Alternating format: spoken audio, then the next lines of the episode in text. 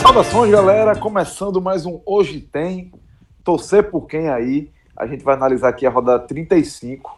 Mas antes disso, a gente tem que lembrar, né? Que o terremoto que aconteceu na rodada, na rodada 33, foi, a rodada 34 não teve nem um pouquinho disso, né?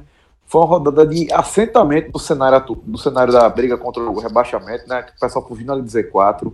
Nenhum dos seis times que estão ali no núcleo, né? Que são os mais ameaçados, é, venceu na, part... venceu na rodada. Foram três empates.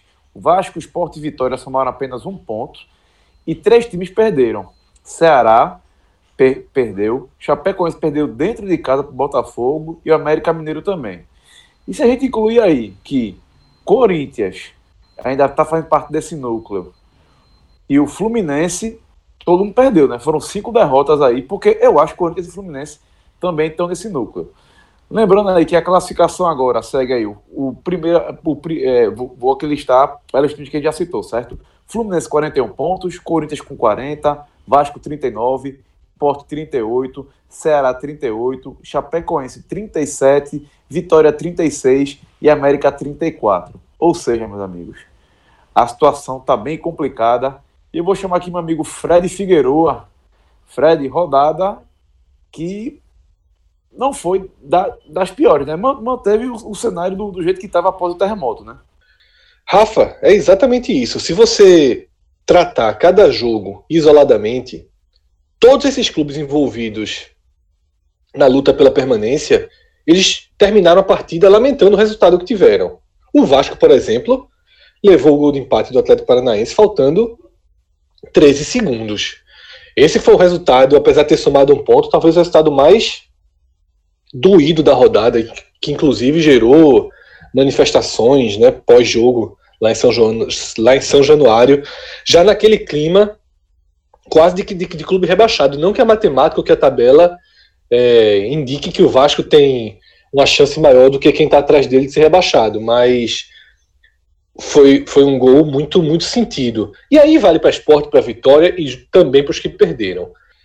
Mas quando você sai do, da análise isolada e vai para análise geral, você vai procurando outros, outros motivos de, de encontrar um recorte mais positivo para a situação. No caso de quem empatou, por exemplo, o Sport e Vitória, eu falei isso até telecast, antes da. A gente já sabia os outros jogos do, da quarta-feira, mas faltavam os jogos do, da quinta. Eu falei que assim, aquele empate, ele era o último resultado aceitável para os dois. Né? Assim, tinha, lógico que queriam a vitória, lógico que tinha outro plano de campeonato, mas os dois saíram. O Sport conseguiu o seu último objetivo, que era ficar fora da zona de, de rebaixamento, e o Vitória conseguiu seu último objetivo, que era sobreviver. Isso vai valendo para todo mundo, até para quem perdeu. Tá? O Ceará mesmo é, sentiu muito o gol sofrido também no final, 47 para 48 minutos, praticamente a última bola do jogo em Salvador. O Ceará só sofre o gol, mas quando ele para no dia seguinte, sobretudo depois da derrota da Chapecoense, ele olha a tabela, ele vê que a situação dele é, eu arrisco dizer que desse núcleo mais duro, né, que é esse núcleo que vai do Vasco ao América, a melhor situação é do Ceará. Então, você cada time vai procurando e vai encontrando aí uma forma de procurar o copo metade cheio, né, e não metade vazio. E no, no Bojo o que aconteceu, Rafa, é que a Chapecoense que encerrou a 33 rodada com um terremoto, na hora que ela entra em campo na quinta e perde em casa do Botafogo, ela adequou a situação. Porque não só não somou os pontos, como voltou a jogar futebol é, dentro do que a gente já vinha vendo a Chape jogar. Isso deu uma certa calmaria, né? Depois da tempestade veio uma, calma, uma calmaria nessa, uma calmaria perigosíssima, mas pelo menos um dia aí de calmaria para todo mundo nesse núcleo de maior risco de rebaixamento. Bom, então aqui vou para análise matemática também lembrar que Bahia e Botafogo são dois times que a gente praticamente não vai mais falar. Por quê? chegaram aos 44 pontos e, de acordo com a UFMG, salvaram a, a, a vaga na, na Série A, certo? Estão garantidos. Por quê? É 98,6% de garantia de não cair. Com 43 pontos, cai para 88%, que já é uma margem bem alta. E aí, 42 pontos, 57%, 41, 41 pontos, 12% e 40 pontos, 2,8%. Ou seja, chegar aos 44 é a terra prometida e tem muito confronto direto ainda, né, Fred? Isso, Rafa. Veja só, quando a gente fala que. É, quando, a gente, não, quando a UFMG fala que os 44 pontos dão 98,6% de chance de permanência, ela nem está se referindo a Bahia e Botafogo, tá? Porque para isso Bahia e Botafogo teriam que perder todos os jogos. E na matemática é muito pouco provável que isso aconteça. Só para você ter ideia, a mesma UFMG ela faz aquela, aquele cálculo por clube, que é um cálculo que eu sempre repito que eu não gosto muito, porque eu acho que tem muito achismo. Você conta com ovos é, ainda dentro da galinha e acho que dessa não é dessa forma que se deve fazer a projeção. Mas já que você citou, eu vou aqui exemplificar que o Bahia e o Botafogo eles têm 0,002% de chance de rebaixamento. O que é basicamente nula, né? não, não fazem mais parte desse contexto. São clubes que agora vão buscar só solidificar suas vagas na Sul-Americana, porque também estão muito próximos disso. Em relação aos outros percentuais que você leu, Rafa, é, quem tem escutado nossos programas, todos eles, o pré-jogo, o pós-jogo, os telecasts, o podcast, tem acompanhado a, a dança desses números, tá? Então, na rodada passada, no Torcer por Quem, porque na segunda-feira, quando a gente gravou o podcast, não tinha tido atualização dos matemáticos, depois daquele do chamado terremoto do Pacaembu. Não teve atualização. Todo mundo é, se assustou, todo mundo disse, ó, Agora é 44, agora não é mais 43. E quando eu gravei com o Celso o Hoje Tem, Torcer por Quem, da rodada 34, e já tinha atualização do FMG, eu disse: olha, o maior efeito da vitória da Chapecoense não foi jogar a, a, a probabilidade de permanência para 44. Foi diminuir a chance de salvar com 42 aquela vitória da Chapecoense, ela meio que desenhou que a, o ponto de corte seria 43. Com essa rodada que ninguém andou, e que, na verdade, três times deram um passinho de formiga, né? Que foi o Sport, Vitória e Vasco. O que é que aconteceu? Houve um ajuste nessa conta para e, e esse ajuste aumentou consideravelmente a chance de permanência com 43 Tá? Subiu para 88%, como você falou. Então, assim, 43 vai se tornando cada vez mais é, um número ideal né, para você evitar o rebaixamento. Mas o efeito dessa rodada de calmaria foi que a faixa de 42 pontos voltou a ter mais chance de permanência do que de queda. Há algum tempo isso não aparecia na UFMG. Hoje, se você fizer 42 pontos, você tem quase 60% de chance de ficar. É significativo. Agora, Rafa, é, nós não somos matemáticos, né? E aí eu digo o seguinte: a leitura que eu faço desse, desses números até aqui, ela vai ser bem precisa, obviamente. Mas o que eu quero dizer é que eu acho que talvez o torcedor entenda o que eu estou querendo dizer. É que agora não tem mais como a gente ficar aqui dizendo, ah, eu acho que vai ser 43, eu acho que vai ser 42. Para mim, para mim, de 43 a 40, tudo pode acontecer. Porque os clubes do chamado aqui de novo de núcleo duro aí do, do rebaixamento, eles têm um aproveitamento muito baixo, tá? São 34 rodadas de um aproveitamento baixo. E por que eles passariam por uma revolução, faltando quatro jogos, todos com tabelas complicadas. É muito difícil acreditar que de repente o Vitória possa render é, a 50%, a Chapecoense a 50%, o Vasco a 50%. O esporte é 50%. O esporte desses quatro, ele é o clube que tem o seu disparado melhor recorte imediato. Mas aí é o meu mantra, né? Das últimas três semanas quase. O esporte mudou na classificação sem mudar sem mudar profundamente dentro de campo. Ainda é um time muito mais próximo de Vitória, Chapecoense e Vasco do que se você pegar a pontuação dele nas últimas cinco, seis rodadas, vai, vai dizer que ele é o sexto, que ele é o sétimo. E ele não, ele não tem um futebol comparável, por exemplo, ao do Bahia. O esporte é muito mais frágil. Então, a partir daí, Rafa, o que é que acontece? Para mim, só vai ser 43 pontos, que é o que está dando aqui como a margem mais segura, se tiver se tiverem alguns resultados fora da curva. Porque para mim agora, na tabela de Chape, de Vitória, de Esporte e de Vasco, qualquer vitória desses clubes, né, com exceção do confronto Chapecoense Esporte, é praticamente um resultado fora da curva. Eu vejo pouquíssimas brechas, e a gente vai analisar isso daqui a pouco, é, time por time, aí jogo a jogo, mas eu vejo pouquíssimas brechas para que esporte, esses quatro, né? Para que esses quatro eles tenham um, um, um desempenho para elevar esse patamar para 40. Veja que eu já estou chamando 43 de elevar, porque a minha percepção entre 41 e 42, ainda que a matemática hoje traga apenas 12% de chance de permanência para 41. Dentro de campo, eu não acho tão impossível, não.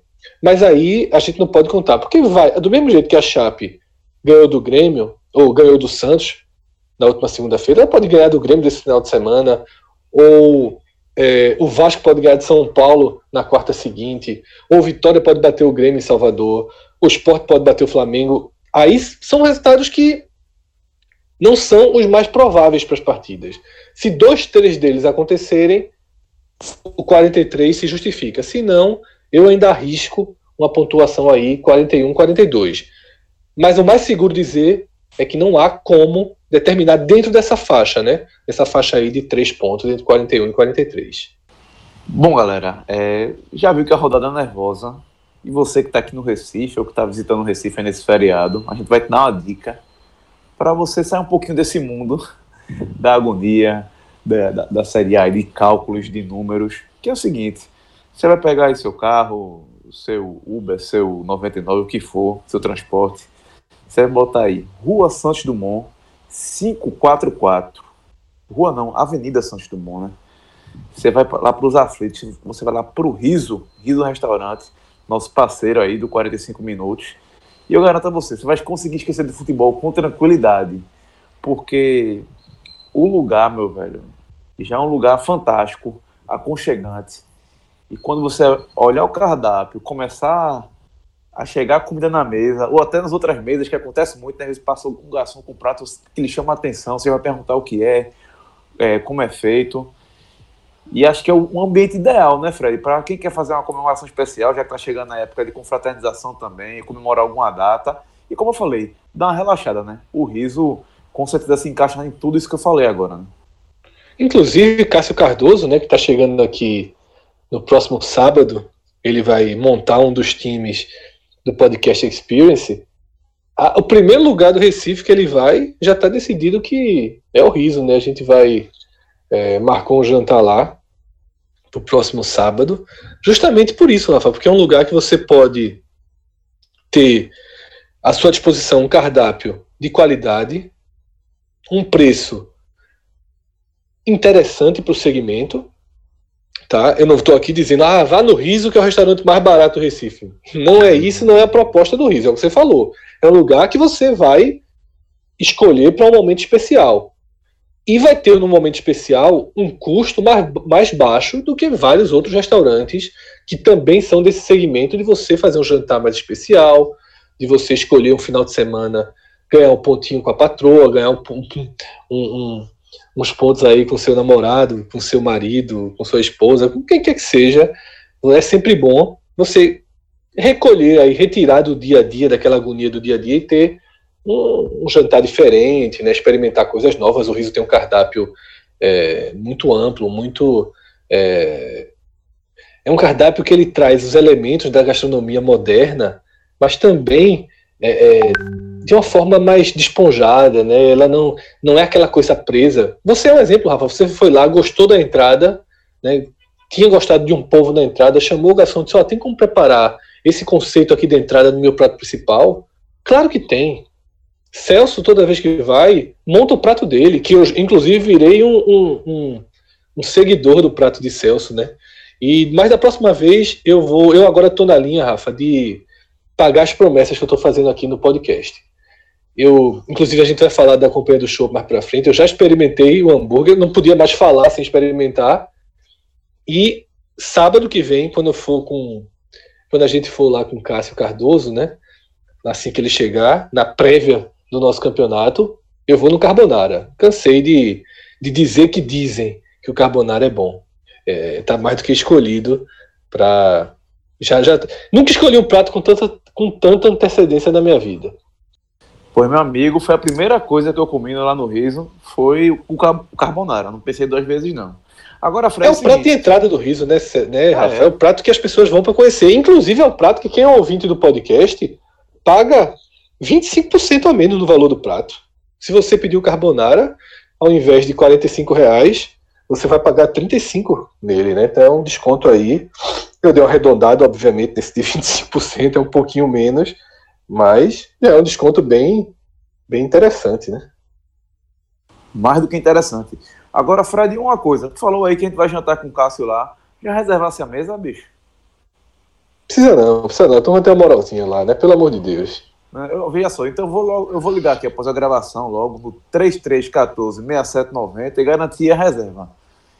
Já tô dando a dica aí, viu, galera? Precisa fazer a reserva, dá uma ligadinha, 3314 6790 já garante seu lugar, porque, por exemplo, tem data especial, lógico. Agora não, não, a gente não tem dia das mães, dia, dia dos pais, dia, dia, dos namorados, mas a turma sabe, né? Que a briga para arrumar mesa lá, dependendo do dia, é grande. Então, você Mas aí, aí qual, a tática, qual a tática do podcast? Se você tiver. Ah, mas aí não dá para todo mundo, não. Tem que chegar. Se tiver lotado, você pede para ir para aquela área reservada que a gente gravou o programa com Beltrão e que é a área das crianças. Mas aí de noite não tem criança, não. É a área que tem a televisão passando filme infantil, uns puffzinhos, umas coisinhas para espirrar e brincarem, para ter um entretenimento. Mas tem uma mesa lá. E aí, meu amigo, por isso eu disse. Eu, não, eu, eu, eu tava despreocupado em reservar, mas já que Rafael é o cara mais seguro aí do podcast, ele faz essa, essa ponte direta para a gente não chegar com o Cássio Cardoso lá e ficar, ficar esperando, né? É, isso aí. Bom, pessoal, vamos para o futebol. Vamos falar aqui dos jogos dessa rodada, que promete ser mais uma rodada tensa. E o primeiro jogo aqui do sábado é um tal de Vitória e Atlético Paranaense. Lembrando que o Vitória depois ainda tem Cruzeiro fora, Grêmio em casa e Palmeiras fora, certo? E o Atlético Paranaense tem Corinthians em casa, Ceará em casa e Flamengo fora para acabar a Série A 2018. É, Lembrando também que quem está aqui nessa ligação agora é Cássio Zirpoli, está participando com a gente. E Cássio, meu amigo, o que, é que você espera desse jogo Tava aí? ouvindo. Tava ouvindo, né? Ainda mais é, uma partida que vai. O, o Vitória recebe um time que não venceu fora de casa ainda nessa Série A. O Atlético Paranaense tem sete empates e dez derrotas longe da Arena da Baixada. Seja bem-vindo. Fala aí, galera. Eu vi uma estatística curiosíssima. Eu acho que foi é, do Footstats. Eu confesso agora até para é, é, dar o crédito. Pra, porque todos os clubes que nunca ganharam como visitante foram rebaixados. O Atlético Paranense será o primeiro. Que nessa campanha que ele tem, mesmo que ele zere, com 47 pontos, ele não vai cair. É, ele, ou seja, se ele não ganhar mais nenhum jogo fora de casa, ele vai ser o primeiro time a não ser rebaixado é, sem ganhar, é, sem ganhar jogos fora de casa. Em 2009, o Sport não ganhou, é, não ganhou nenhum jogo. O primeiro time a não ganhar nenhum jogo fora de casa foi o Ipatinga, em 2008. Aconteceu algumas vezes. Acho que ainda teve América Mineiro também. E tem esse Atlético Paranaense que no campeonato de o Paraná Clube já ganhou fora de casa. O América Mineiro ganhou fora de casa. É, é, muito, é muito louco isso. E fica muito claro que no campo dele, não é que ele tenha benefício próprio jogar o campo, porque o campo é liberado no mundo todo mas que ele, ele tem um, uma facilidade de adaptação gigantesca. É, assim, são dois times completamente diferentes. E em relação ao Vitória, eu gostei, é, pelo lado do Vitória, de ser o primeiro jogo da rodada. Porque o Vitória sempre joga pressionado pela tabela. Essa vez vai ser o contrário. Claro, se ele fizer o resultado em casa. Primeiro, ele tem que vencer esse jogo. Se ele não vencer esse jogo, não adianta conta nenhuma, porque ele nem vai sair, ele, ele, ele não sai nem do lugar. Ele, aliás, ele, ele empataria com a Chapecoense, quando eu digo lugar, a zona de rebaixamento. Empataria com a Chapecoense e esperaria que a Chapecoense não pontuasse no domingo, mas não sairia da zona de rebaixamento.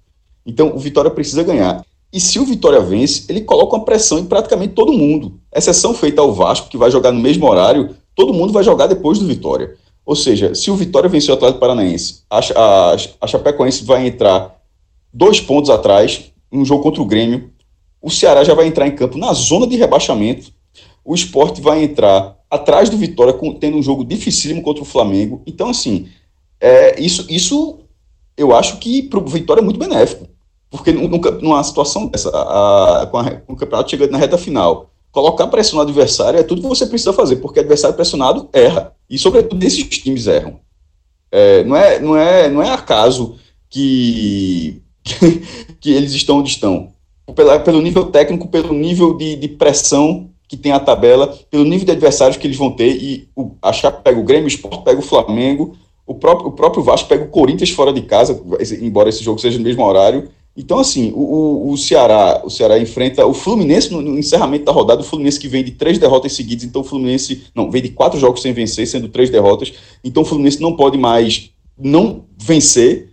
Então, para o Vitória, eu acho que é uma tabela, essa rodada excepcional. E é até uma discussão que eu tive com, um debate que eu tive com o Fred no, no podcast, que era justamente que, que a chance de o Vitória, se não perdesse do esporte, e não perdeu, e nessa rodada ele terminasse que ele terminasse fora da zona de rebaixamento, eu achava muito plausível. E aí o debate foi justamente porque, a partir da próxima rodada, 35 até a 38, a situação do Vitória ficará muito difícil. E aí é fato. É uma tabela muito pesada. Mas, você, com o narizinho fora da água, meu amigo, para respirar um pouco, é uma coisa completamente diferente.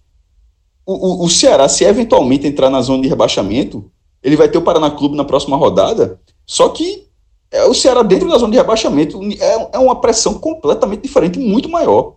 Então, assim, o Vitória tem uma chance muito grande nessa rodada de, de, de, de voltar à disputa. Terá uma tabela muito difícil depois, mas ele estaria, no mínimo, numa condição de defesa da situação, ou seja, uma defesa fora de Z4. Nesse momento, eu acho o Vitória com uma chance muito razoável de, de, de terminar essa rodada fora do Z4. Na verdade, eu acho que ele só não terminará fora da zona de rebaixamento se não vencer. Se o Vitória vencer, eu acho que ele, que ele sai da zona de rebaixamento nessa rodada. Fred está com a mesma visão, está confiando aí que esse histórico do Atlético Paranaense vai favorecer o Vitória, porque no futebol eu tenho sérias dúvidas. Vamos lá, são duas coisas separadas aí, Rafa. Primeiro, tenho a mesma visão de Cássio. A visão de que a rodada 35 é a, roda é a melhor rodada que o Vitória vai ter até o fim do campeonato.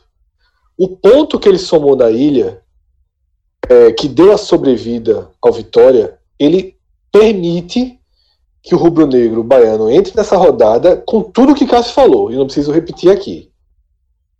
É, é a maior chance que o Vitória tem de passar três adversários diretos, tá? Até quatro, no caso de, de do Vasco perder do Corinthians. Então, assim, pode ser uma, uma rodada é, gigantesca para o Vitória, gigantesca. Mas e esse é um ponto. Isso aí é a gente olhando para a matemática. Quando a gente pega essa, essa análise e transporta para dentro de campo, aí a, a, o encaixe dela não é natural. Porque o Vitória ele é um time que tem jogado mal, fez uma partida ruim contra o Sport na Ilha do Retiro, numa noite em que o Sport também jogou muito mal. Naquela quarta-feira houve um recorte que foi os primeiros 20, 25 minutos do segundo tempo, em que o Vitória dominou territorialmente a partida. O esporte estava perdido, João Bussi fez a leitura correta, fez as substituições corretas, né, colocou o Rainer ali no lugar de Arouca, o Vitória marcou mais na frente, o Vitória não deixou o esporte jogar, o Vitória teve a bola, teve espaço, e Maílson, goleiro do esporte, não fez uma defesa. Uma defesa. A maior chance de gol do Vitória na partida foi a bola que o goleiro do esporte quase faz, faz contra. Então, assim, isso é muito grave. Você pega um adversário que é do seu porte técnico, você joga, é, consegue jogar melhor do que ele na casa dele durante 30 minutos você não dá um chute a gol. E a E o ataque é ponto forte desse time. Então é muito é muito preocupante o momento do Vitória. Então, tá muito mal no campeonato. Isso é um fato. Ele não perdeu as três últimas partidas. Empatou com o Paraná, empatou com o Bahia, empatou com o Sport. Mas tem jogado mal. E agora precisa dar esse passo além, que é vencer o Atlético Paranaense, é, que é mais forte, tá? Por mais que seja 0-7-10, o Atlético Paranaense é mais forte que o Sport. É mais forte que o Paraná Clube. É de um nível de desempenho semelhante ao do Bahia, que empatou em 2 a 2 com Vitória, mas que jogou muito melhor no segundo tempo. É mais ou menos esse o adversário que o Vitória enfrenta e ainda motivado. Tá? O, Atlético, o Atlético Paranaense segue brigando ali por essa, por essa última né, vaga para a Libertadores, né, sexta vaga. Ele tem a chance de, de consegui-la pela Sul-Americana, está né, encaminhadíssimo mas encaminhadíssimo para chegar na final, né? Se, não não para conseguir a vaga, depois teria que ter uma.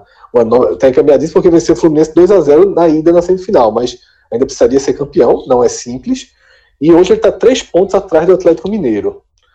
É, vencendo, vencendo nessa, nessa rodada, ele se reposiciona para continuar a briga ponto a ponto ali. Por mais que tenha sido um gol a 13 segundos do fim e que o Atlético tenha comemorado muito, até porque conseguiu deixar em uma rodada a distância para o Atlético Mineiro, o, o, o, Paranaense tem um saldo melhor, né, o mesmo número de vitórias e um saldo melhor. Então, se ele consegue, na verdade tem uma vitória menos, mas está três pontos atrás. Se ele consegue fazer 50-50, ele ultrapassa o, o, o seu homônimo mineiro. É, então, é uma partida muito estratégica, Rafa, também para quem não, para os que dependem é, é, é, do Atlético Paranaense nessa, nessa rodada e nas o núcleo da zona de rebaixamento é, ele está todo interligado. Então, caso o Atlético Paranaense vença o Vitória, não só ele praticamente decreta o rebaixamento do rubro-negro baiano, assim, é, não é na matemática, mas é um golpe muito duro no Vitória. Vitória precisa desses três pontos para se sentir em condição de tentar fazer algo inesperado contra Cruzeiro, Grêmio e Palmeiras. Sem esses três pontos, é, entra num processo muito parecido com o do América Mineiro, que era totalmente factível que ele brigasse para permanecer, mas depois que ele perde, perde o jogo do Paraná, a cabeça naturalmente ela, ela cede, ela baixa para os confrontos seguintes. Só que aí, como já foi citado, o Atlético Paranaense depois tem o Corinthians em casa e o Ceará em casa. Esse jogo do Ceará antecede a volta da Sul-Americana no Rio. O Atlético Paranaense, nas últimas partidas anteriores à Sul-Americana, colocou o time reserva, 100% reserva. Então, ele só pensará duas vezes em colocar os reservas se tiver muito na briga pela sexta posição. Isso dimensiona a importância do jogo para o Atlético, né? E para quem depende dele. Bom, sobre a equipe aqui, só lembrando que o Vitória teve uma mudança no, no gol na última partida, né? Saiu o Ronaldo, entrou João Gabriel.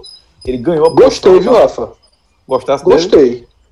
Não fez nenhuma grande defesa, porque o as duas grandes chances do esporte, é, Rogério finalizou para fora e Matheus tirou dele e colocou na trave mas eu achei mais seguro que Ronaldo. Bem mais seguro na saída do gol, saiu bem todas as bolas. Né? Ronaldo tinha sido afastado justamente porque, abre aspas, deu o segundo gol do Bahia. Né? Então, eu achei João Gabriel mais seguro. Acho que é o quarto ou quinto goleiro titular que o Vitória tem esse ano, nesse brasileiro. Se muda, muda de treinador, se muda tudo, mas nunca vi um time mudar tanto de goleiro. Esse aí tá, tá, tá complicado mesmo. Desde o começo do ano não teve problema. E... Veja só, foi de, de cabeça aqui foi Fernando Miguel, Kaique, Elias, Ronaldo, pronto, é o quinto titular da vitória. Impressionante. Tudo por escolha técnica, impressionante. E também outra mudança é que Benítez está suspenso, certo? Pelo terceiro cartão amarelo. Fabiano vai jogar na lateral esquerda. E Léo Ceará, que estava suspenso e vinha sendo. vencendo, né? É aquele cara que não se esperava mais fazer gols importantes. É, tá de volta e pode cumprir suspensão. Bom, no mesmo horário tem um jogo que é nervosíssimo. Corinthians e Vasco, certo? Às 18 horas. É, o Corinthians, além do Vasco, ele enfrenta Atlético Paranaense fora, Chapecoense em casa e Grêmio fora. O Vasco ele enfrenta o São Paulo e Palmeiras em casa em sequência e depois visita o Ceará na última rodada. Eu vi um número aqui, Fred, na no Globoesporte.com, que é falando do, de, do, do, quanto está ruim a situação para alguns clubes, nem sempre, lógico, dá um destaque aqui ao Corinthians, e fizeram a comparação é, entre o desempenho do, do Osmar Loz, né, que, que era o técnico do Corinthians, que teve aproveitamento de 46,67%, mas estão colocando aí que o Jair Ventura no Corinthians, em 15 jogos, tem um aproveitamento muito pior. Péssimo, como está aqui na matéria, né? 31,1%. Eu tô achando o seguinte, que o, mesmo que, assim, a impressão minha, mesmo que o Jair consiga salvar o Corinthians, não sei se ele continua para 2019, não. Mas o que é que você espera dessa partida, Fred? O que é que você está esperando de um duelo nervoso entre dois clubes gigantes aí no cenário brasileiro?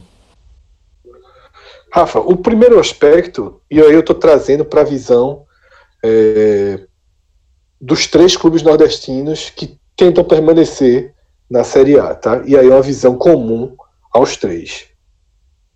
Por pior que seja a fase do Corinthians, é muito melhor que ele vença, tá? Por quê? Ele ah, ok, se o Corinthians vencer, diminui a quantidade de times com risco de rebaixamento. Ok, diminui. Mas você coloca o Vasco numa situação mais efetiva, né, no risco maior de queda. Se o Vasco conseguir um resultado inesperado na Arena em Itaquera, eu arrisco dizer que os dois vão se salvar. Se der Vasco, a chance dos dois se salvarem é enorme. Se der Corinthians, a chance do Vasco ser rebaixado aumenta bastante. Hoje, né, os matemáticos, tanto a UFMG quanto o Tristão Garcia, colocam o Vasco ali em torno de 25% né, de probabilidade de rebaixamento, próxima do esporte, um pouco abaixo do esporte, é, mas já, você já começa a ver uma chance mais concreta né, de, de rebaixamento do Vasco a UFMG dá 26% contra 30% do esporte e 19% do Ceará. Veja que tem uma diferença aí significativa, mesmo o Vasco tendo um ponto a mais que o Ceará, que é justamente pela tabela que o Vasco tem. Então, é, é um jogo em que existe um favoritismo natural pro, do Corinthians por estar em casa, pelo fato do Vasco ser um péssimo visitante e por uma série de problemas que o Vasco passou a, a somar no pior momento do campeonato. Já é um time muito fraco, é um time mais frágil que o Corinthians. E é um time que é, tem problemas graves. Vem tendo problemas graves. Por isso, eu, eu acho que o caminho natural, o favoritismo do Corinthians, né, que seria o caminho natural, é, é o ideal também para todos os times que estão, mais uma vez o termo aqui, no núcleo duro contra o rebaixamento tem sobre o Vasco tem um ponto interessante também, é, o psicológico do Vasco. Quando você está falando aí que eu acho que o empate não ofenderia tanto não, porque seguraria o Corinthians para as próximas rodadas, deixaria pelo menos o time ligado. É, mas pela ordem, a, a, vitória do Vasco seria para qualquer nordestino a última escolha. E o, o psicológico do Vasco, em caso de em caso não vença essa partida, é muita bronca. Por quê? Nas últimas duas partidas, o Vasco perdeu três pontos com gol, levando o gol aos 50 do segundo tempo. Estava empatando em Porto Alegre. O goleiro, é, o goleiro que é bom, falhou bizonhamente aos 50 do segundo tempo, chute completamente despretensioso de fora da área. É, em São Januário, ganhando um jogo duro do Atlético, do Atlético Paranaense, é, embora o Atlético estivesse pressionando muito na, na, naquele momento, mas o gol saiu com o relógio virando também para os 50 do segundo tempo. Então, assim, eu estou dando exemplo porque, veja, o Sport empatou dois jogos em 0 a 0 nas últimas duas rodadas e mandou duas bolas na trave. E você pode pensar, pô, deixou de ganhar, mas ó, deixar de ganhar é uma coisa. Mas você ter o ponto na mão, o Vasco chegou a ter o ponto na mão. Chegou a ter um ponto em Porto Alegre e chegou a ter três pontos no Rio de Janeiro. Esses três pontinhos na tabela do Vasco agora era outra coisa. Então, assim, é, aquele para o clube que já caiu três vezes, pode ser a quarta vez em uma década, de repente está é, é, é, é, muito difícil ignorar isso. Aí de repente vai, já perde, já, já tem esses dois jogos. Aí vai contra, vai lá em São Paulo, de repente não ganha do Corinthians. Tem a tabela que tem, pode pegar um Palmeiras ou campeão brasileiro para ser campeão brasileiro. É, não é muito fácil segurar onda, não. E ainda, e como foi o último jogo, ainda perdeu o melhor jogador. Um jogador que, se não fosse ele, na verdade, acho que talvez já tivesse na condição do América Mineiro a essa altura, que é, é que é o atacante Max. Se não fosse o argentino, se não fosse a chegada dele, o Vasco podia estar entregue há muito tempo.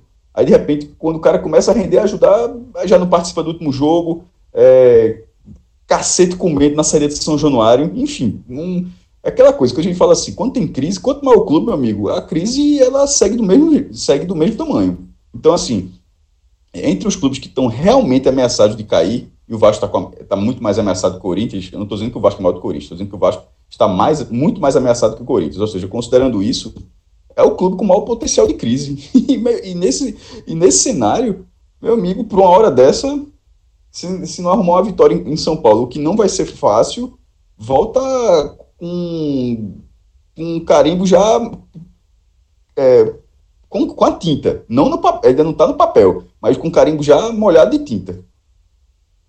E aí, Rafa, só para completar, quem eu, porque, esse que o Cássio já citou, Max Lopes, o goleiro Martin Silva está com a seleção, Ramon, lateral, teve uma lesão gravíssima, vai passar meses fora. Rildo, que tinha acabado de voltar, já é dúvida para esse jogo.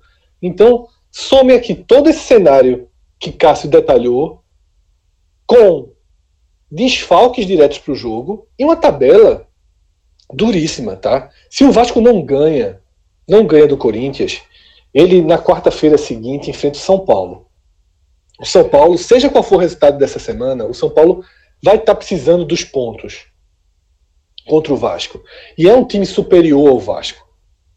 E aí, no final de semana seguinte, é que pode abrir uma porta. É a única porta que pode ser aberta nessa tabela seria o Palmeiras chegar em São Januário campeão. Mas assim, é muito mais time que o Vasco teria que chegar muito desinteressado, fazer uma partida até de sacanagem mesmo. Porque se o Palmeiras tiver um mínimo de comprometimento, é quase impossível a gente pensar o Vasco ganhando do Palmeiras. Um empate, ok, mas ganhando seria quase que, como eu digo aqui, uma partida de sacanagem do Palmeiras. Mas como tudo isso é possível no futebol, a gente é, é, pode ser, mas deixa, deixa no ar. É, eu acho muito aquele negócio, ah, torcida do Palmeiras e Vasco, tem que alinhar, mas eu não entro muito nessa, não. Veja só, pelo lado do Palmeiras, já olhando mais para frente, já que você falou isso, nesse momento o Palmeiras está com 19 jogos de invencibilidade no, no, brasileiro. Se ele não perder a próxima rodada, se ele não perder nessa Contra rodada. Paraná Clube? Então, se, ele não perder do Paraná, é, foi. Então, assim, tem que ser, tem que ser uma zebra muito grande. Ele, é... pega, ele pega Paraná e América somente antes do Vasco. Pronto, então veja, nesse momento com 19, ele já tem o recorde igualado com o do Corinthians. Nos pontos corridos, o Corinthians ficou duas vezes com 19 jogos, uma virando de 2010 para 2011, ele foi campeão em 2011, e outra em 2017, que foi o primeiro turno inteiro, que também acabou campeão. E nesse momento o Palmeiras está esses mesmos está 19 jogos. Eu não consigo imaginar o, Corinthians, o Palmeiras a, abrindo mão dessa marca. Não para ajudar eu não, eu não acredito nisso, mas assim, para ajudar o Vasco em, em, em prol eu não, não, vejo muito sentido, não. E o, o, o, time reserva do Palmeiras, misto, é, é melhor do que o do Vasco.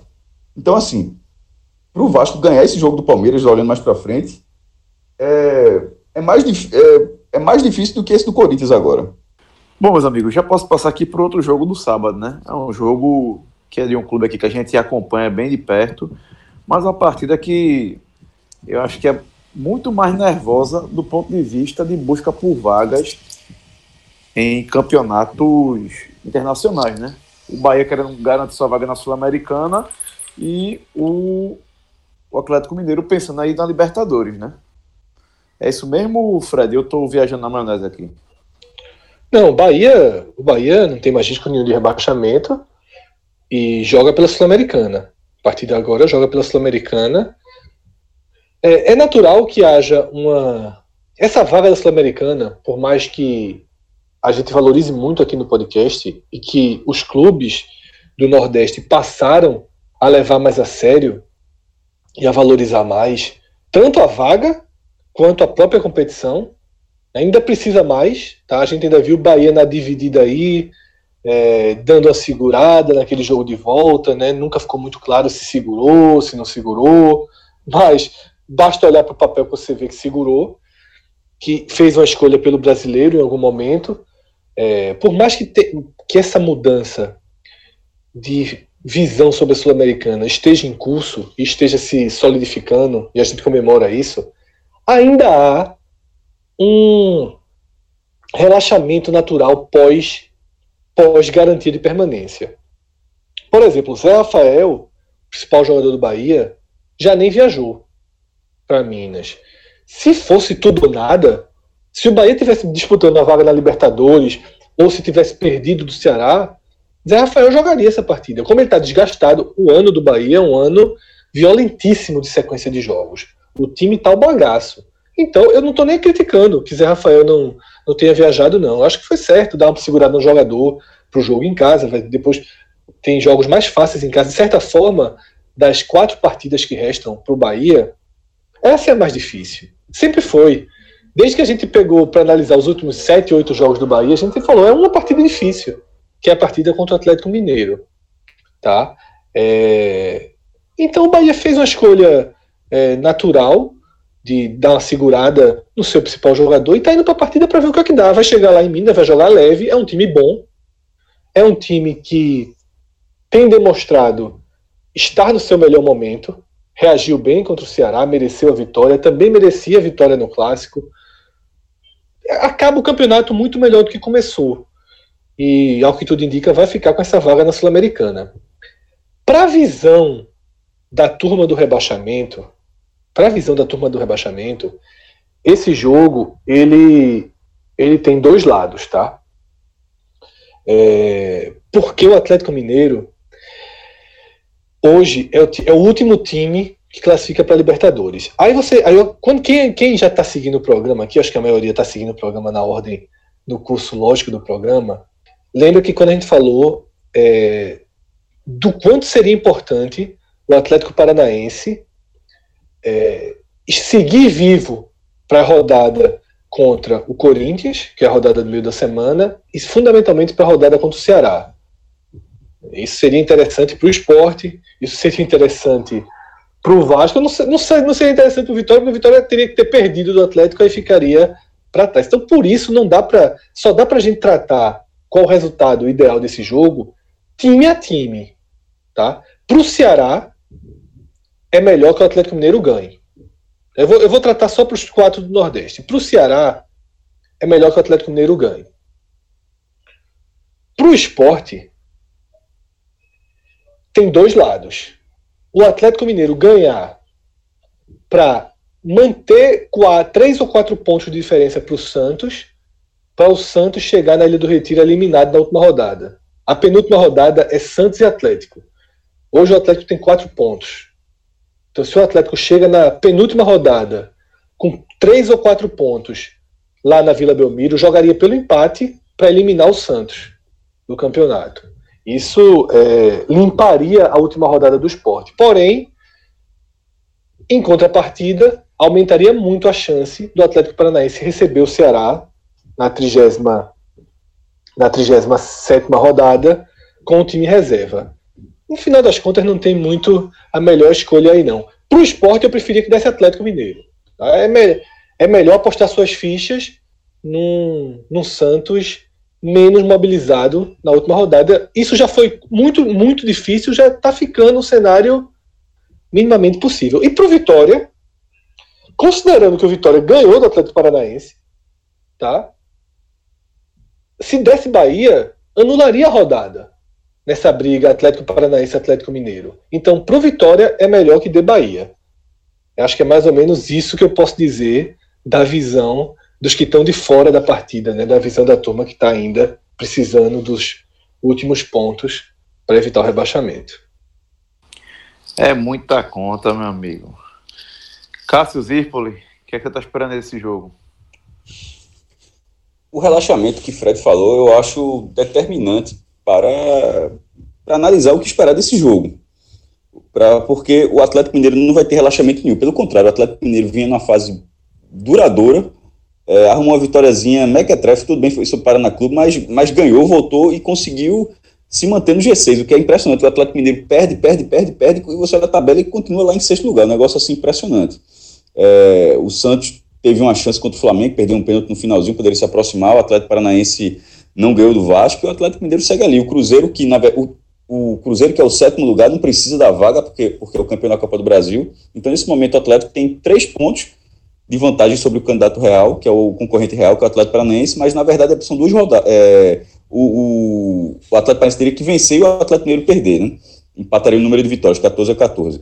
Mas, é, a partir disso, o, o ritmo do Atlético Mineiro tende a ser muito maior do que o do Bahia. Para que o Bahia. Se o Bahia entrar com esse nível de relaxamento que o Fred falou, eu acho que nessa partida, sobretudo qualquer jogo de independência é difícil, seria muito muito indigesta parada para o Bahia. Mas eu não acho que vai, eu estou dizendo isso pra, porque em relação ao relaxamento, porque eu acho que vai acontecer. Mas ao mesmo tempo, é, depois da forma como o Bahia ganhou do Ceará, por que, que o time, o time relaxaria aquele jogo com o Atlético Mineiro? O objetivo não está alcançado. É, não acho que a, a Sul-Americana seja tratada ainda pelos jogadores, pelo clube não, pela torcida não, mas acho que pelos próprios jogadores, acho que já vira meta. Não, não, eu, não, eu, eu, discordo um pouco dessa frase, dessa frase de, de Fred. É, talvez lá para cima continue dessa forma, mas os jogadores que estão no Bahia, não acho que eles menosprezem dessa forma a vaga na Sul-Americana, não. Eu só não sei se eles vão ter o interesse para essa partida devido ao, a, ao fato de estar tá praticamente livre da zona de rebaixamento. Se fosse para apostar, tô, já, que, já que talvez tenha ficado na dúvida, se fosse para apostar, eu diria que o, Bahia, que o Bahia ainda nesse jogo vai a vera. Se eventualmente não ganhar essa partida, talvez o relaxamento natural venha no restante da competição. Bom, para essa partida, o Bahia não vai contar com Lucas Fonseca e Elton. Os dois estão suspensos, certo? Jackson e Newton devem ocupar as vagas. E Zé Rafael também não viajou. Provável que quem o substitua seja Vinícius. E a grande novidade é que Gilberto, que vinha tendo um. estava atravessando uma ótima fase no, desde que chegou ao Bahia, volta a ser relacionado após se recuperar de lesão. Né? Vamos ver se ele vai chegar a alguns minutos, não vai. Isso, começa no banco, né? Não vai, não vai como titular, não. Bom, galera, ele vai chegar aqui no domingão, mas antes, tem que lembrar uma coisa, né? Domingo, meu velho. Se você não for na companhia do show, já tem alguma coisa errada. Domingo é dia que você pode, desde cedinho, ali, ó, sair da praia, ou até na hora do almoço, já pode passar na companhia do show, porque o ambiente é o melhor dia de lá, disparado, um ambiente sensacional.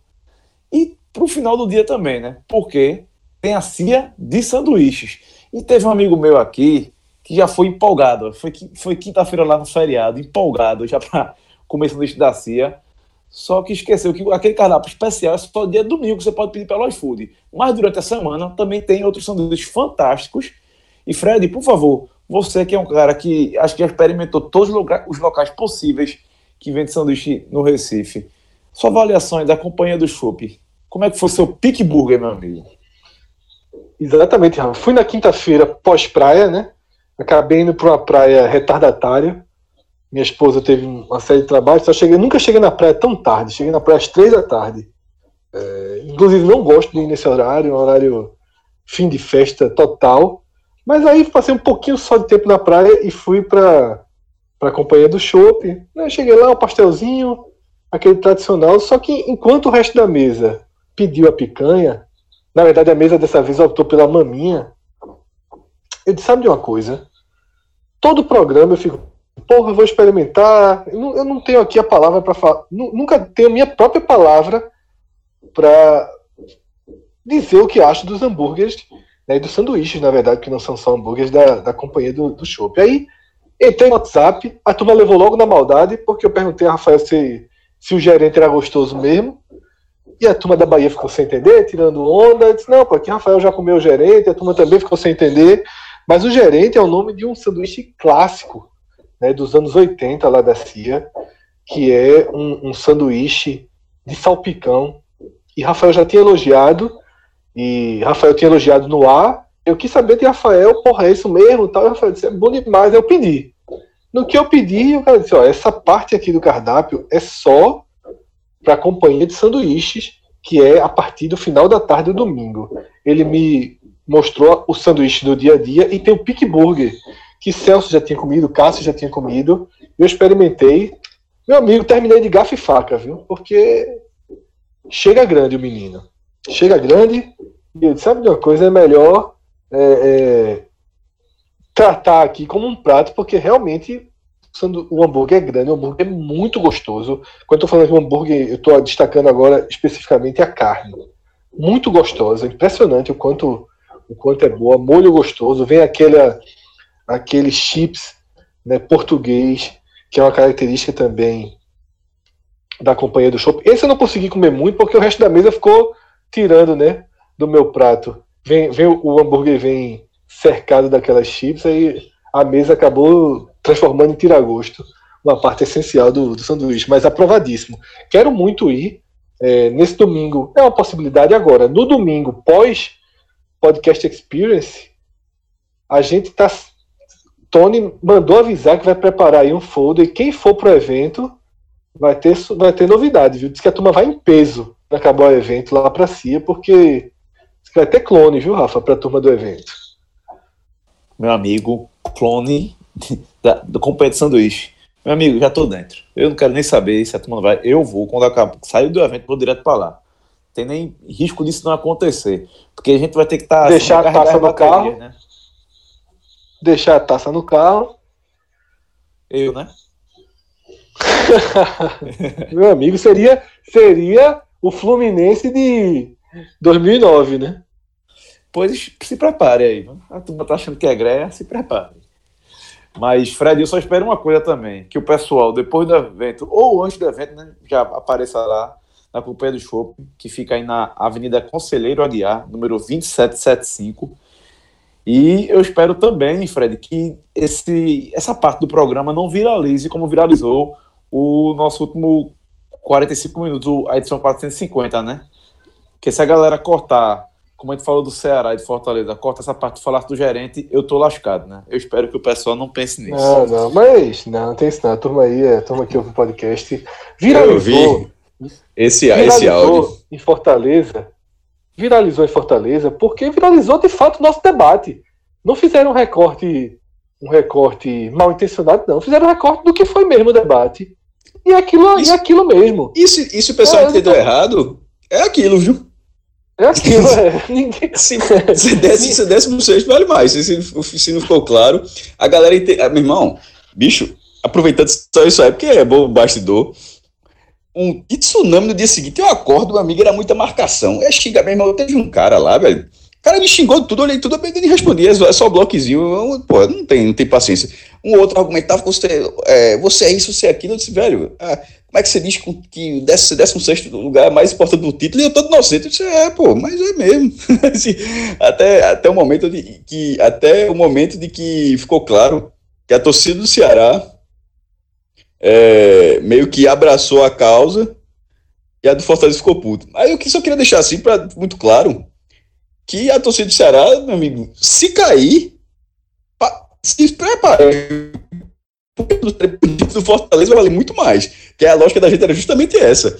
Que é assim, é, o título vale muito, mas nesse momento, se não ficou claro, só para já que falou dessa, resenha, se não ficou claro, nesse momento, com o Ceará na Série A, nesta sequência que começou esse ano, se o Ceará passa 50 anos na primeira divisão, como é que o Ceará não vai, vai invejar o título do Fortaleza? É só essa a lógica.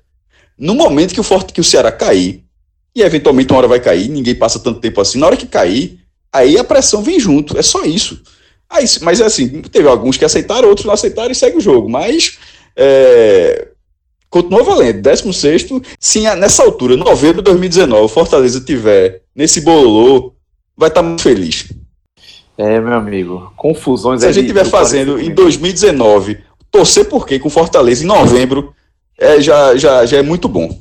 Bom, Vamos lá, galera. Jogos do domingo, não tem para onde correr, né? O primeiro jogo aqui é às 16 horas. Tem um tal de Esporte Flamengo na Ilha do Retiro. Lembrando que o Esporte ainda visita Chapecoense, visita o São Paulo e fecha a Série A 2018 contra o Santos. E o Flamengo depois recebe o Grêmio, é, visita o Cruzeiro e recebe o Atlético Paranaense. Cássio Zirpoli, o que, é que você está esperando para esse jogo de um time aí do Flamengo que ainda está ali na. No, no, briga por título, sinceramente, não existe mais. Mas como o Grêmio, Grêmio e São Paulo estão bem próximos ali dele ainda, estão a quatro pontos, é um jogo que o Flamengo, logicamente, é procurar a vitória a todo custo, porque quer garantir logo essa vaga é, direto na fase de grupos da Libertadores, né? Jogo duro, Rafa. Jogo duro, historicamente bem complicado para o esporte aqui no Recife. É... O esporte tem mais vitórias do que o Flamengo, mas já perdeu alguns jogos. Na ilha, acho que a última derrota foi em 2008, mas perdeu na Arena, perdeu na arena Pernambuco, é, muitos empates. Na verdade, o esporte chegou até ter algum, um certo jejum de vitórias. Aí ganhou duas vitórias seguidas. Ganhou é, no ano passado e no ano retra... no retorno do ano retrasado e o turno do ano passado.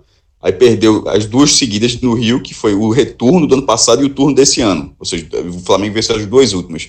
E nesse momento é um Flamengo que vem motivado por uma vitória difícil sobre o Santos. No encerramento da rodada, no aniversário do clube, fazendo 123 anos lá, encheu o Maracanã, ganhou com César pegando o pênalti de Gabigol, artilheiro do campeonato, aos 44 segundo tempo. E como você falou em relação ao G4, a, o título tá, tá bem difícil, até pelo ritmo do Palmeiras, pelos adversários que o Palmeiras tem, mas o, a fase de grupos é algo. O Flamengo já está na Libertadores, matematicamente, na, na, na fase preliminar. Mas nesse momento, a intenção clara é a fase de grupos e uma vitória sobre o Recife é algo que, no, sobre o esporte no Recife, é algo que pavimenta esse caminho do Flamengo. E é um, e é um jogo bem acessível para o Flamengo, apesar dos desfalques. E o Flamengo tinha até alguns problemas, tinham vários jogadores pendurados, eram sete, três tomaram amarelo, os dois laterais e Diego. Na esquerda, Trauco continua fora, está na seleção peruana, mas pelo menos é, René volta. Já na direita deve ter improvisa, improvisação. Mas de toda forma é um elenco melhor do que o esporte, com condição de vencer o esporte, e que deve tratar esse resultado como um resultado chave para é, seguir no G4. Isso é muito ruim para o esporte, porque não é sempre que vai, como aquela última rodada, 2018, pegar um time campeão brasileiro, mas completamente desinteressado no jogo. Nesse, nesse momento, o esporte pega um jogo à vera. É, não é porque o Flamengo está basicamente fora da disputa do título que o jogo perde importância, de, de forma nenhuma. E eu estou falando daquela questão de 87, que eu acho que nem, tem, nem, tem nem nada a ver com esse, com esse jogo. Estou falando em relação a esse campeonato mesmo.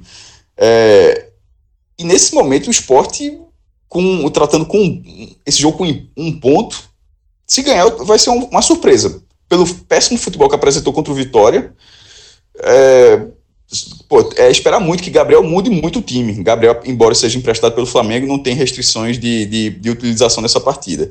Porque a, a, a, atuação contra o Vitória e já vinha caindo o futebol nas últimas partidas, deixa esse, deixa esse jogo muito perigoso e um jogo que é quase o inverso do Vitória que a gente falou no começo desse programa. Essa tabela é, é bem ruim para o esporte nessa rodada. Fred Figueiredo, meu amigo. E aí, o que é que você está esperando desse jogo? De fato, Rafa, esse jogo ele abre o recorte final né, da tabela do esporte, que é um recorte com um grau de dificuldade muito maior do que o time vinha encontrando até aqui.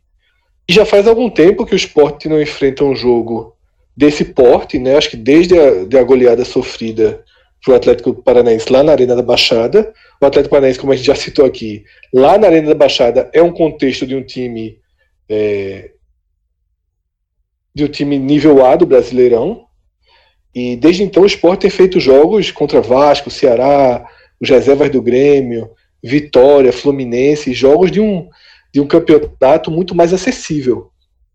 E agora a gente volta a ter o esporte atuando contra um, uma equipe muito superior tecnicamente.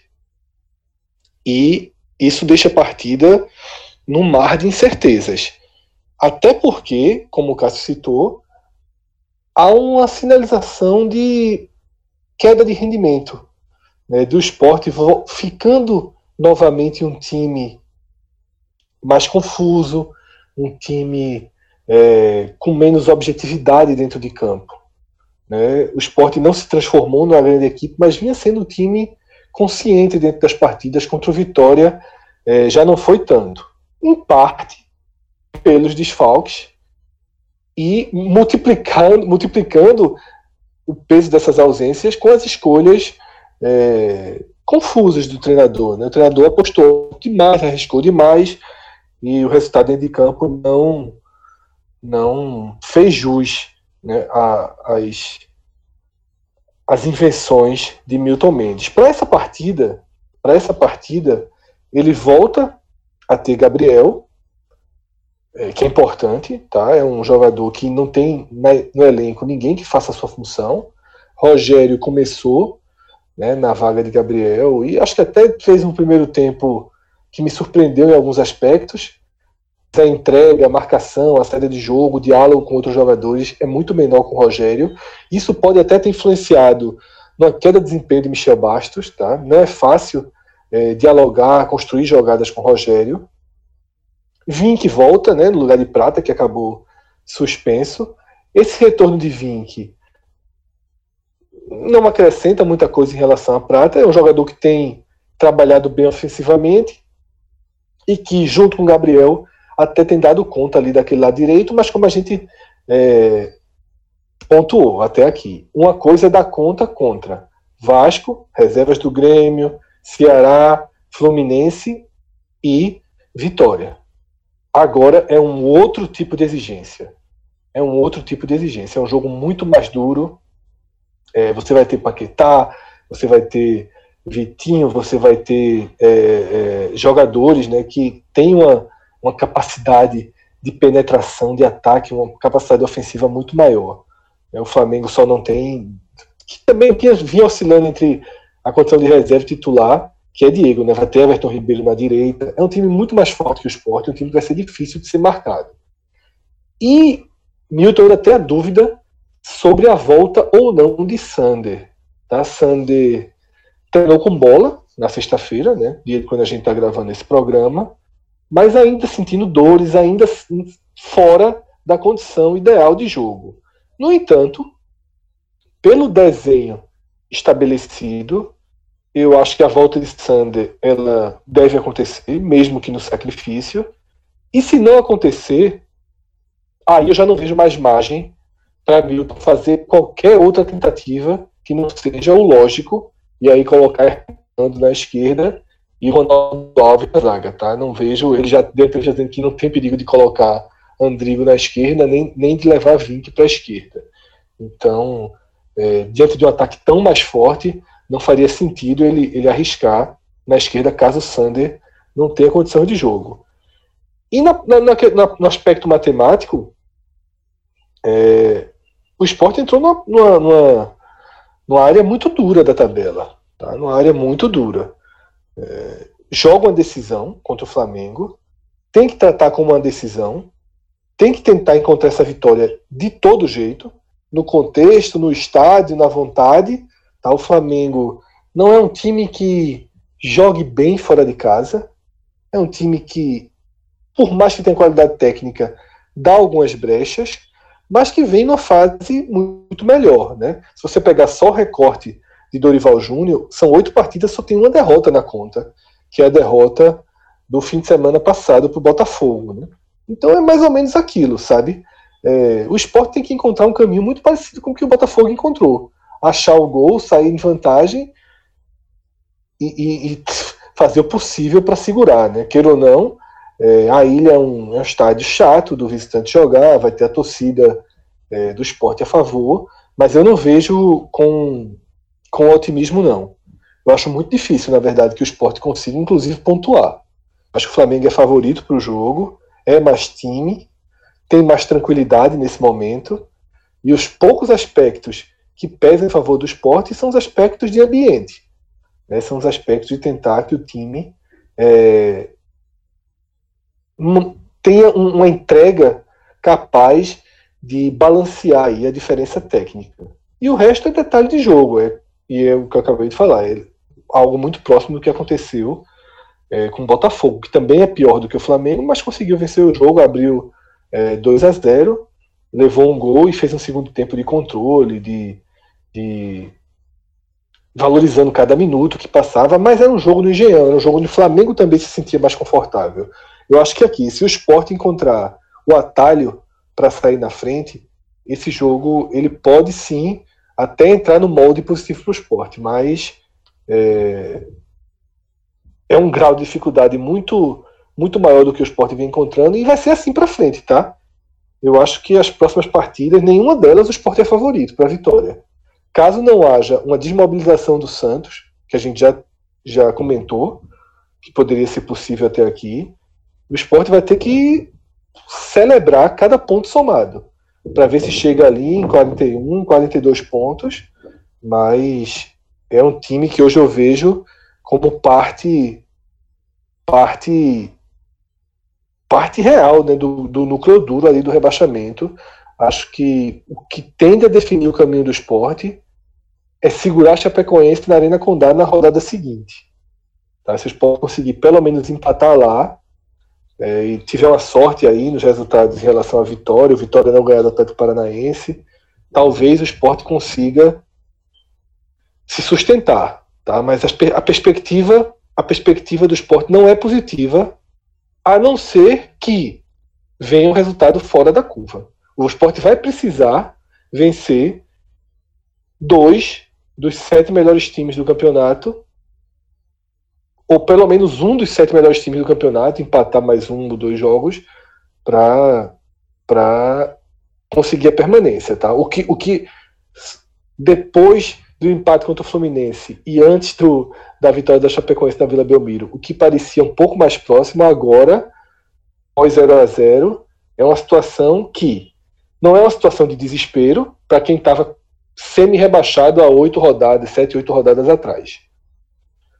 Tudo, quando o esporte venceu o Inter e todo mundo foi fazer conta para ver se ainda dava, o que todo mundo queria era estar na situação que está agora. Porém, houve um, um vento soprando em algum momento que parecia, que sugeriu que seria mais fácil. Não vai ser mais fácil. O esporte vai precisar de outro resultado fora da curva, justamente como foi contra o Inter. Tá? Como foi contra o Grêmio. Só que o Grêmio foi com as reservas, o Inter foi com os titulares. E o que aconteceu naquele esporte Inter vai ter que se repetir. Seja no esporte Flamengo, seja no esporte Santos. Ou nos dois, né, que seria o pior dos cenários, né, de obrigação matemática. Bom, vamos próximo jogo aqui. Às 16 horas tem um tal de América Mineiro e Santos. Lembrando que o América tem Palmeiras fora de casa, Bahia em casa e Fluminense fora para acabar a sua participação na Série A. E o Santos recebe depois Botafogo, Atlético Paranaense e visita o esporte, como a gente já falou aqui na última rodada. É, Fred, por que esse jogo é tão importante para essa zona? Porque alguns já estão colocando aqui que o América está morto, que não tem mais chance. Você concorda, discorda? Ou acho que vai depender desse jogo exclusivamente? Veja, Rafa, a sensação geral de que o América não tem mais chance, ela está estabelecida, né? Ela está estabelecida.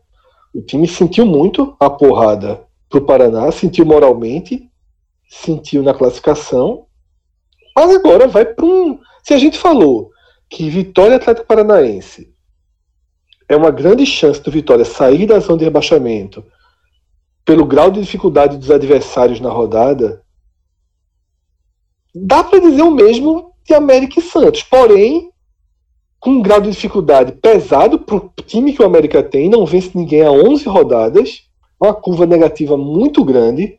Givanildo conhecendo o grupo agora, tá? Mas assim, se o América quiser voltar para o jogo, o América nesse momento está parecendo o esporte há 8, 9 rodadas atrás quando a gente trata, dizia que o esporte não estava rebaixado, mas que antes de voltar, antes de, de falar em briga contra o rebaixamento, teria que voltar para esse bloco. E o América precisa dessa rodada para voltar para o bloco. O América precisa de uma rodada perfeita. Ele precisa ganhar do, do Santos, precisa que o Vitória perca, que a Chape perca, que o Esporte perca, que o Vasco perca, que o Ceará perca, para ele voltar balançado ali, né, no contexto, que se, se ele conseguir a tendência enorme de perder o jogo seguinte, né, para o Palmeiras, mas se ele ganha do Santos, ele tem uma reta final aí bem, bem pontuável, né, contra contra Bahia e Flu. Então eu não estou cravando aqui que o América esteja rebaixado não, mas ele hoje quase que não faz parte do núcleo, né? Ele quase que é um, um ele está numa condição aí de pré de pré-rebaixado. E, veja só, para Ceará e para Vitória, para Ceará e para Vitória, o resultado ideal é que o Santos vença a partida. Para o esporte, para o esporte, eu não vou aqui ser cavalo do cão e falar em uma vitória do América.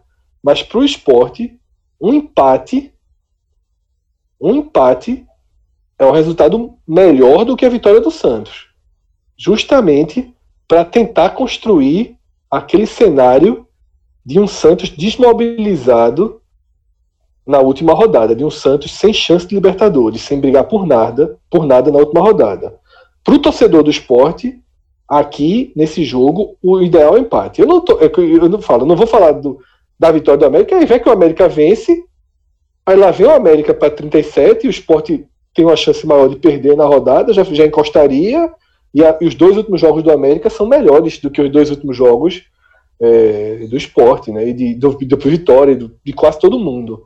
É, então, assim, se o América ganha aqui, nesse domingo, ele e a rodada ajuda, ele pode voltar sim ao jogo. Mas a, os cálculos aí de Tristão Garcia, da UFMG, já estão colocando a América com mais de 90% de chance de rebaixamento. Cássio, tua expectativa aí, tu concorda com essa visão de Fred? Ou tu acha que o, o, o melhor era até o América já, já garantir uma das vagas, digamos assim? Não, melhor empate. A vitória do América não, não porque, como você falou, é bom. Cai, cai muita gente, pô. Não adianta só um cair. Tem que cair quatro, pô. É muito, é, é muito cruel o campeonato. Assim, bem disputado e tal. Cruel, cruel no sentido de que o cara faz um esforço descomunal para permanecer. E aí volta aquela velha discussão do Ceará e Fortaleza. Mas, é, no caso do esporte, com o olhar do esporte, o Santos tem que, tem que chegar desmobilizado na última rodada. Porque você olha para a tabela do esporte, você não consegue encontrar nenhum jogo e diz, ó, esse aqui vai vencer a partir de agora. Então, nesse momento, e, e, e, os outros, claro, tem que secar o América, mas já que o Fred tá, pegou o gancho do esporte, como você, faltando quatro jogos, você não olha nenhum que você dê a garantia de vitória, e o esporte vai ter que ganhar um jogo, porque permanecer sem vencer nenhum jogo é, parece um tanto irreal, ou seja, o máximo que isso aconteceria seriam quatro empates, 42 pontos, mas se isso acontecer, ele perderia a vantagem de ter o um número de vitórias, como é, é algo que ele vai ter a part... contra qualquer time, tendo vitória, qualquer time, o esporte empatar, ele fica, ele fica à frente pelo número de vitórias. Num cenário desse, ele perderia isso, iria para o saldo, e o saldo do esporte é o segundo pior. Só é, é, o Paraná está rebaixado, não conta, só está atrás do Vitória por um gol. Então, na prática, isso não serve. O esporte tem que ganhar de alguém para permanecer. E não tá, não tá fácil. Ter um Santos desmobilizado na última rodada é, um, é, um, é, um, é algo bem importante. E se o Santos é, não não vencer essa partida, a gente já falou do Atlético Mineiro que pega o Bahia, o Atlético Mineiro é favorito nessa partida. Se o Santos não vencer esse jogo em Belo Horizonte, os dois jogos vão ser independência, inclusive, né? É, o Atlético Mineiro abriria cinco pontos, faltando três Seis. rodadas. Não, eu estou tratando de empate, pô. Ah, porque, na verdade o Santos já está a quatro. O Atlético, Atlético, exatamente, abriram seis pontos. Faltando três rodadas, é, praticamente tira o Santos da briga. Se o Santos ganhar do se o Atlético Mineiro ganhar do Bahia e o Santos não venceu a América, o Santos praticamente dá adeus à vaga da Libertadores. Pronto, cenários aqui bem definidos aqui, bem explicados para essa partida.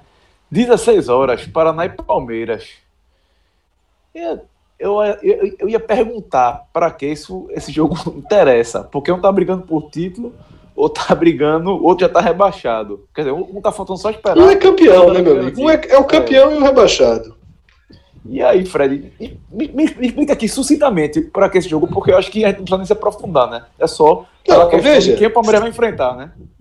Não, veja, se o Paraná conseguir tirar dois pontos do Palmeiras, que seja, o que, logicamente, ninguém tem possibilidade factível, é excepcional. Esporte, Vitória e Ceará é excepcional, porque praticamente coloca Vasco e Palmeiras na penúltima rodada como um jogo de obrigação de vitória, ou que seja, de pontuar, de pontuar para o Palmeiras. E é tudo que todo mundo que está brigando contra o Vasco quer. Né? É zerar esse risco de um Palmeiras chegar desinteressado e chegar tirando pé em São Januário. Só que, assim, eu acho até mais fácil que aconteça no Paraná do que na rodada seguinte contra o América Mineiro no Allianz Parque. Só que assim, na verdade não vai acontecer. Então não adianta nem, nem se estender muito. Mas se quiser gastar aí um centavo de secação, tente ver se o Paraná aguenta tirar aí dois pontinhos do Palmeiras com empate. Seria muito importante. Assim, se isso acontecer e o Vasco perder do Corinthians, o Vasco, o Vasco é o único que torce abraçado pelo Palmeiras. O resto do, do, do campeonato todinho torce pro Paraná. Bom, aqui às 18 horas a gente já tem aí Grêmio e Chapecoense, e esse jogo é importantíssimo, o pessoal da parte de baixo também, né? o Grêmio ainda pode Chapecoense, ainda visita o Flamengo, é, visita o Vitória e recebe o Corinthians na última rodada. E a Chapecoense depois recebe esporte, visita o Corinthians e recebe o São Paulo. Cássio Zirpoli, meu amigo, a turma tá fechada com o Grêmio aí, um incidente, né? Não, esse jogo, a turma não tá preocupada, na verdade.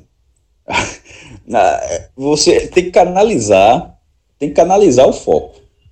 Você, você, a, a, a secação da turma tem que ser dividida. Não tem que todo mundo, não. Até para você distribuir as energias. Eu acho que a turma está economizando nesse no Grêmio na chapa. Tem que confiar no Grêmio, porque se o, o, o 1 a 1 com o São Paulo foi um resultado muito bom, inclusive, porque deixa o Grêmio empatado com o São Paulo só à frente no número de vitórias. E como o Flamengo está quatro pontos à frente, está em terceiro lugar, significa que fica Grêmio e São Paulo uma, praticamente uma briga particular nesse momento pela última vaga do G4. O Flamengo está tá numa situação de confirmar a vaga, né? Então o Grêmio não pode. Esse jogo é completamente a vera para o Grêmio. E o Grêmio é muito melhor do que o Chapecoense. O time do Chapecoense é ruim. Do Vasco para baixo, ou seja, do 14 para baixo, todos os times são ruins. Ruins mesmo. É, o Ceará, daquelas 12 rodadas, se reinventou com o Lisca, teve organização, mas tem jogadores muito fracos. É, o, o, o, futebol da Chapecoense, assim, a Chapecoense ter vencido aquele jogo contra o Santos, esse é um negócio incrível.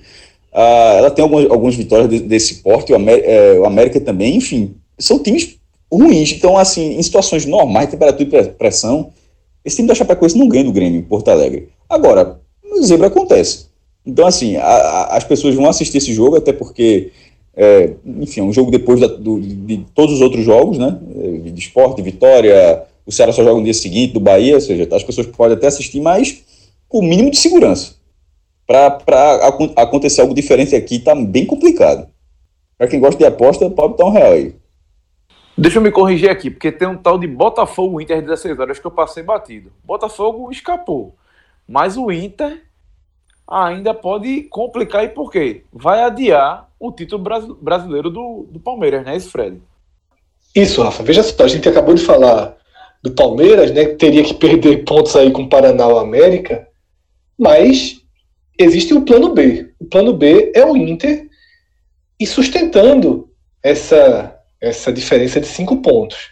Para isso, para isso, esse jogo contra o Botafogo, ele é fundamental, porque é um jogo difícil, um jogo fora de casa, mas se o Inter vence e vence o Atlético Mineiro na quarta-feira seguinte, significa que o Vasco vai para São Januário precisando da vitória para ser campeão brasileiro.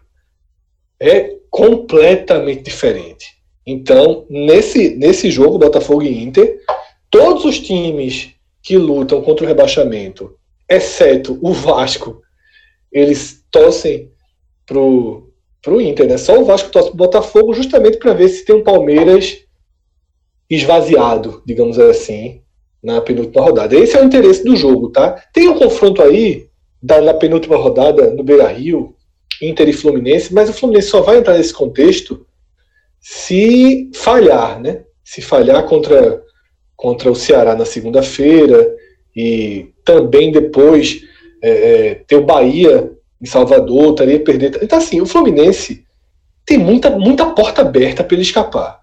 Tem o Ceará agora, depois tem um Bahia que pode ser um jogo mais morno na, na Fonte Nova, e na última rodada ainda tem o América Mineiro.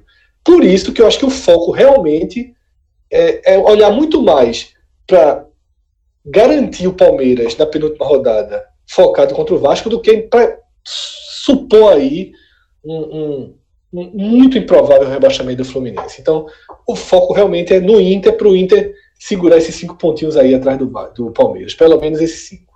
E aqui às 18 horas tem o um jogo São Paulo e Cruzeiro, um jogo que teoricamente é por nervosão. Não vale nada nessa rodada, mas nas próximas promete ser bem complicado, né?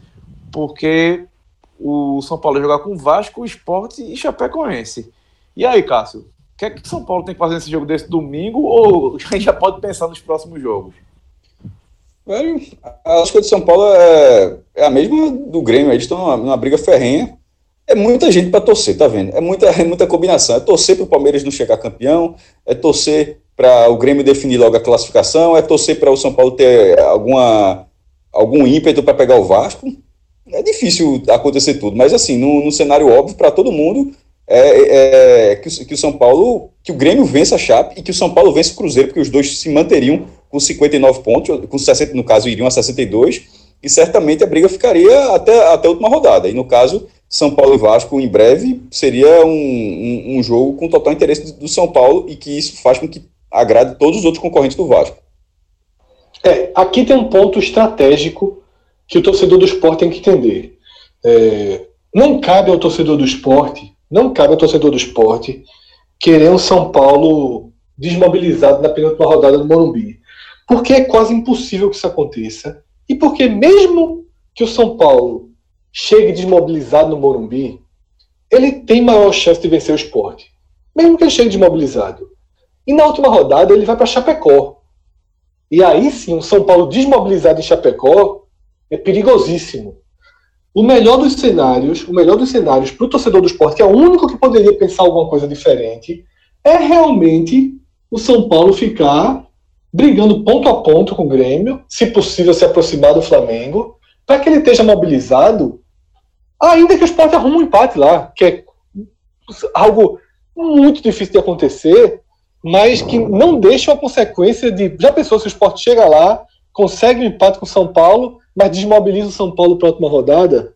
É uma, é uma situação muito. Ah, muito é, é uma teia de aranha. É, uma é. teia de aranha. Então, assim, é, Cássio, não estou dizendo que não é para o esporte empatar, não. Estou dizendo assim, não é muito melhor que o São Paulo ganhe os dois jogos, o esporte empate e não mate o São Paulo? Isso é o que dá. É muito pior do que o esporte. O São Paulo perde os dois jogos, o esporte empate e o São Paulo vai lá e é, perde. É, seria, seria, concordaria com você, sendo só vislumbrando o esporte chape. Mas, de repente, se, os, se tiver um, um terceiro time, que possa cair, esse ponto de repente pode ser, bem, pode ser o suficiente para o esporte ficar à frente desse, mesmo, desse, desse terceiro é, time, mesmo que, que seja ultrapassado só que esse terceiro time, Só que esse terceiro time, tudo indicaria que seria o Vasco, é o São Paulo. Por isso que eu estou dizendo, é melhor que o São Paulo ganhe do Cruzeiro, ganhe do Vasco. É isso que eu estou dizendo, porque tem torcedor do esporte que poderia pegar e esquecer o resto e cair na tentação do São Paulo perdendo o Cruzeiro e perdendo o Vasco. Aí eu acho que seria horrível, porque você daria três pontos ao Vasco, aumentaria a chance de três pontos da Chape e os pontos do esporte lá no Morumbi não viriam automáticos. Então, assim, é melhor São Paulo na dele. Se o esporte tiver que tirar o ponto, que tire do São Paulo jogando a 100%. Ter o São Paulo morto é o pior dos cenários. Bom, pessoal, e na segunda tem um jogo que promete ser de fortes emoções, que é Fluminense e Ceará. Duas equipes aí. O Fluminense a gente achava que tinha escapado completamente. Não escapou tem jogos até. Esse talvez seja o jogo mais complicado dessa sequência aí. Um time que não, não, não vence há quatro jogos na Série A. E o Ceará também, que vem na sequência horrível, né? Jogo às 19 horas, horário, tá falando aqui 20 horas horário de Brasília, 19 aqui pra gente no Nordeste. E, Fred, o que é que tu tá esperando desse jogo aí? Fluminense Ceará. O, é um, contexto que a gente já esperava que fosse um jogo até mais tranquilo pro Ceará agora, né? Pegar um, um Fluminense pensando na, só na, na Sul-Americana, mas não vai ser o caso, né? Veja, Rafa, dos seis times do núcleo duro, né, do núcleo de risco de queda, seis times que compreendem do Vasco América Mineiro, três deles caindo, três deles escapando, para mim o Ceará é o que tem o melhor cenário.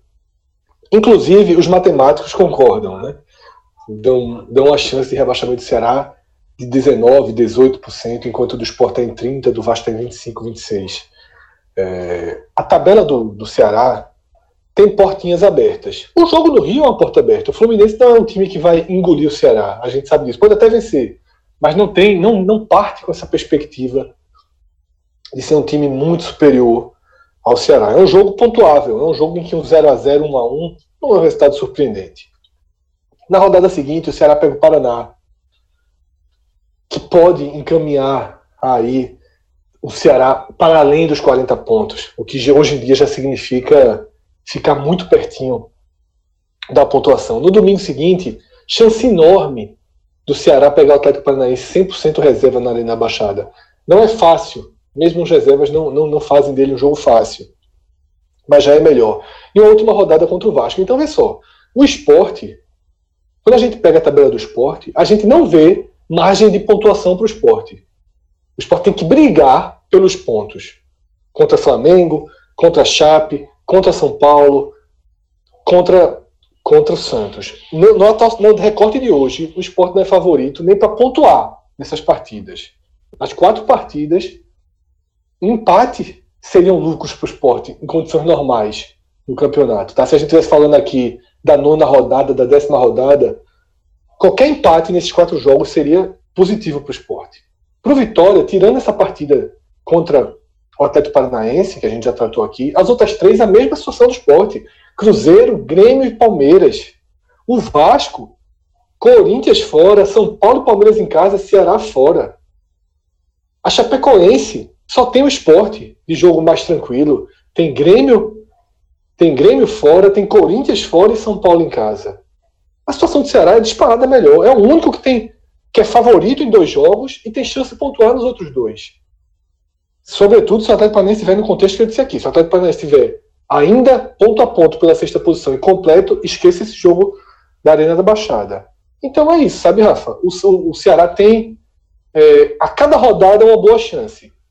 E isso é, vai deixar o time um pouco mais tranquilo. Porém, se vai para o Rio e perde, a partida contra o Paraná, ela entra no universo de desespero. Vira América Mineiro e Paraná. Tá? E o Ceará, bola por bola, bola por bola, não vai atropelar o Paraná. Ele é melhor que o Paraná. Mas como o América Mineiro também é melhor que o Paraná e perdeu. Como o Bahia é melhor que o Paraná e empatava até os 39 do segundo tempo. É preciso cuidado, sobretudo se você estiver muito pressionado. Já se o Ceará ganha do Fluminense, esse jogo aí do Paraná ele passa por cima e garante a permanência já no, na quarta-feira. É dessa forma que eu enxergo a partida, é uma partida de oportunidade para o Ceará. Não é uma partida ainda de alta pressão, não. Eu vejo como uma partida de oportunidade. Para todos os times que a gente tratou aqui, rodada de extrema pressão. Para o Ceará, rodada de oportunidade. Então é isso, galera. A gente chega ao final de mais um Torcer por Quem hoje tem. Valeu, Cássio, valeu, Fred, valeu, Rodrigo. A gente se vê na próxima. Valeu, Vamos ver o que, é que essa rodada nos reserva. Um forte abraço, até a próxima. Tchau, tchau.